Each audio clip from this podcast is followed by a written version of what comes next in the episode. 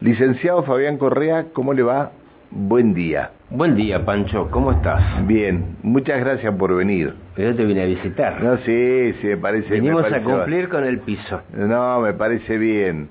Aparte, eh, es muy lindo poder hablar así. este, Totalmente. eh, me, me parece muy, muy bien. Bueno, eh, ¿qué nos dejó esta semana que pasó en economía y, y qué es lo, lo que puede llegar a pasar la semana que viene? Mirá qué pregunta amplia que te hice. Parece, la semana que viene parece un largo plazo, ¿no? ¿Y por qué? No sabemos ni qué va a pasar hoy sábado y, y quiero que hable de la semana que viene. Mirá, la semana que viene puede ser un largo plazo porque veníamos hablando de la deuda que venía tomando el gobierno en pesos.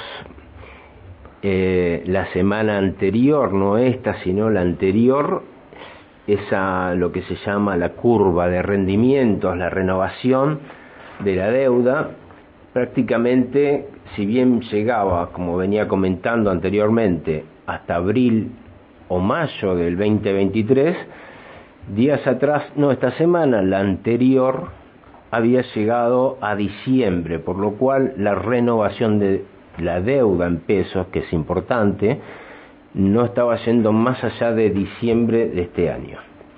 Esta semana vimos una corrida contra los bonos argentinos, esta deuda en pesos que estamos viendo, hubo un desarme de posición importante, generalizada, que llevó que la deuda hoy se contraiga no más allá de julio.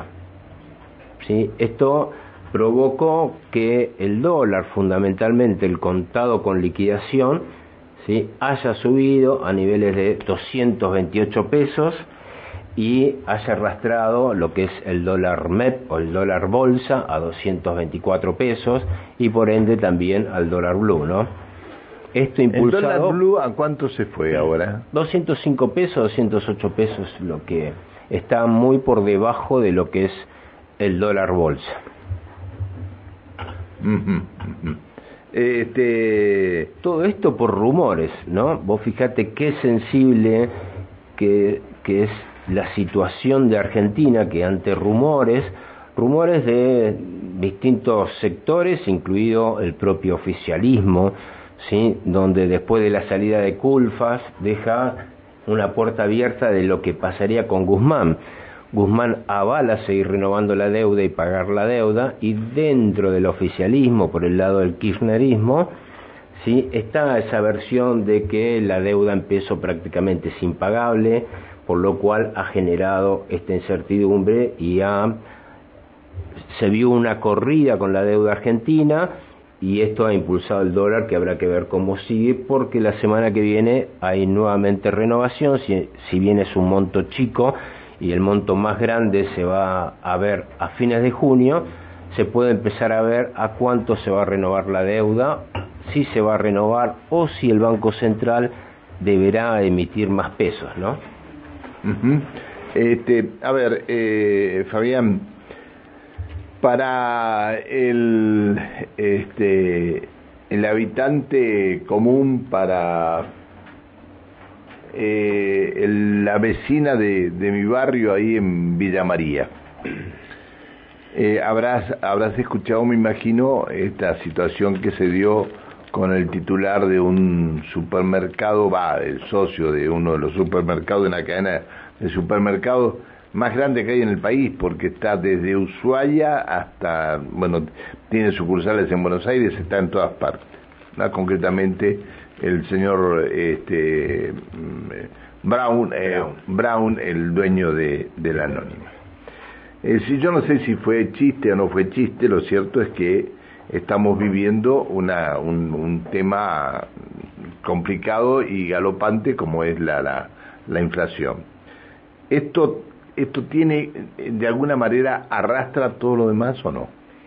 Por supuesto, porque esta incertidumbre nuevamente del Banco Central, para darte una idea, el Banco Central el día jueves, para contener la caída de los bonos argentinos locales, no estamos hablando de los bonos que se emiten con ley Nueva York, sino los bonos locales que venían con muy buena demanda de parte de instituciones bancarias, compañías de seguros, fondos comunes de inversión, incluidas las grandes compañías, ¿sí?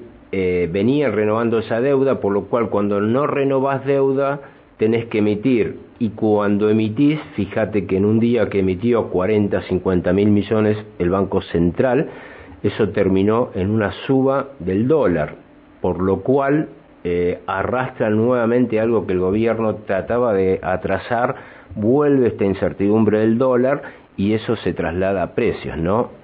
En realidad, cuando uno escucha a un empresario, hay que ver todo el circuito que tiene que pasar el, empresario entre cobrar, darse vuelta y reponer la mercadería sin siempre y cuando cobren término. Siempre y, no sea un proveedor término, y no sea un proveedor de algún gobierno.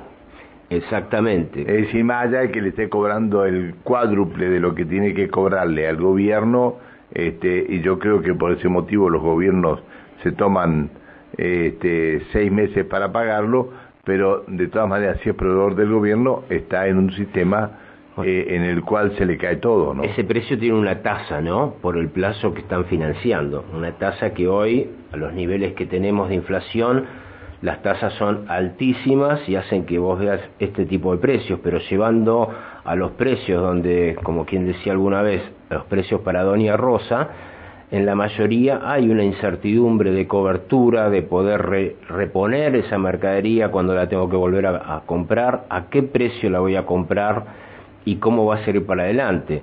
Sí es cierto también que uno va remarcando por este motivo, ¿no? De no saber, de no tener estabilidad en los precios, esta incertidumbre que prácticamente se esperaba para, te diría, agosto del 2023, una corrida como la que vimos esta semana y la tuvimos en el año un año antes donde no hay elecciones. ¿Qué podemos esperar el año próximo o en puerta de qué situación está Argentina? Bien. Eh, ¿Y qué podemos esperar el lunes? Ya, eh, como bien te decía, seguramente el Banco Central va a seguir interviniendo en el mercado de bonos, va a tratar de recomprar esa deuda. Después veremos si difícilmente la salida sería una reestructuración en el gasto, pero esa parte no la vemos, el gasto público sigue aumentando.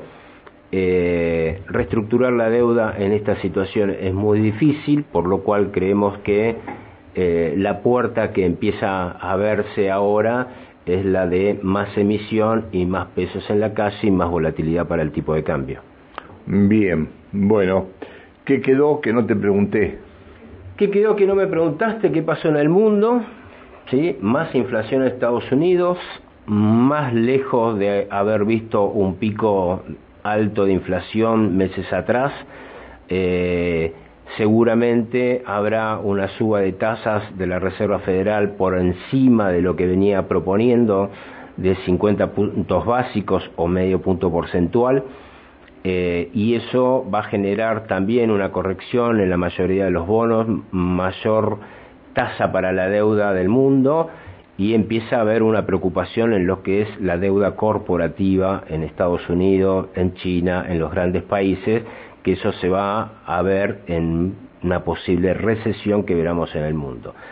Las chances de Argentina es que a mayor inflación y lo que conocemos de Rusia y, y Ucrania, eh, permiten tener unos altísimos precios de los commodities, la soja superó los 657 pesos, eso es positivo para Argentina, lo negativo son todas estas cosas que hoy prácticamente el 70% de los problemas argentinos los genera la política y el 30% son los números que hay que acomodar. No, no la genera la política, no estoy de acuerdo con usted. Eh, la política es algo sublime, bueno, el problema, el problema, el problema no es la política. El problema son los políticos que eh, de la política hacen una cosa muy mala. El problema son los políticos. Exacto. Vale la corrección, muy buena la corrección. Le, pido disculpas por, No, no, no, pero es, como, como decís, ¿no? Este, la política porque... es el escenario que componen los políticos en el cual es más importante su posición del terreno que van ganando que de lo que le está pasando a los argentinos. ¿no? Yo siempre digo que eh, los políticos nos tienen de rehén casi a cada año y medio estamos jugando el partido que más le gusta, que son las elecciones, ¿no? Un año y medio legislativa, un año y medio presidenciales y el país no va más allá de esos tiempos. Bien, gracias de parte de, todo el, grupo de Infórmese por la factura. Por el desayuno. Por el desayuno. Que tanto lo debía. muchas gracias y gracias por venir, Fabián. No, un gusto, Pancho, acompañarte. Que sigas muy bien, ¿eh? Gracias y un saludo a toda la audiencia. El licenciado... Eh, me cortaste, mi... ahí estamos, ahora sí. El licenciado Fabián Correa, eh, responsable de, de, de Banco Comafi aquí en la región.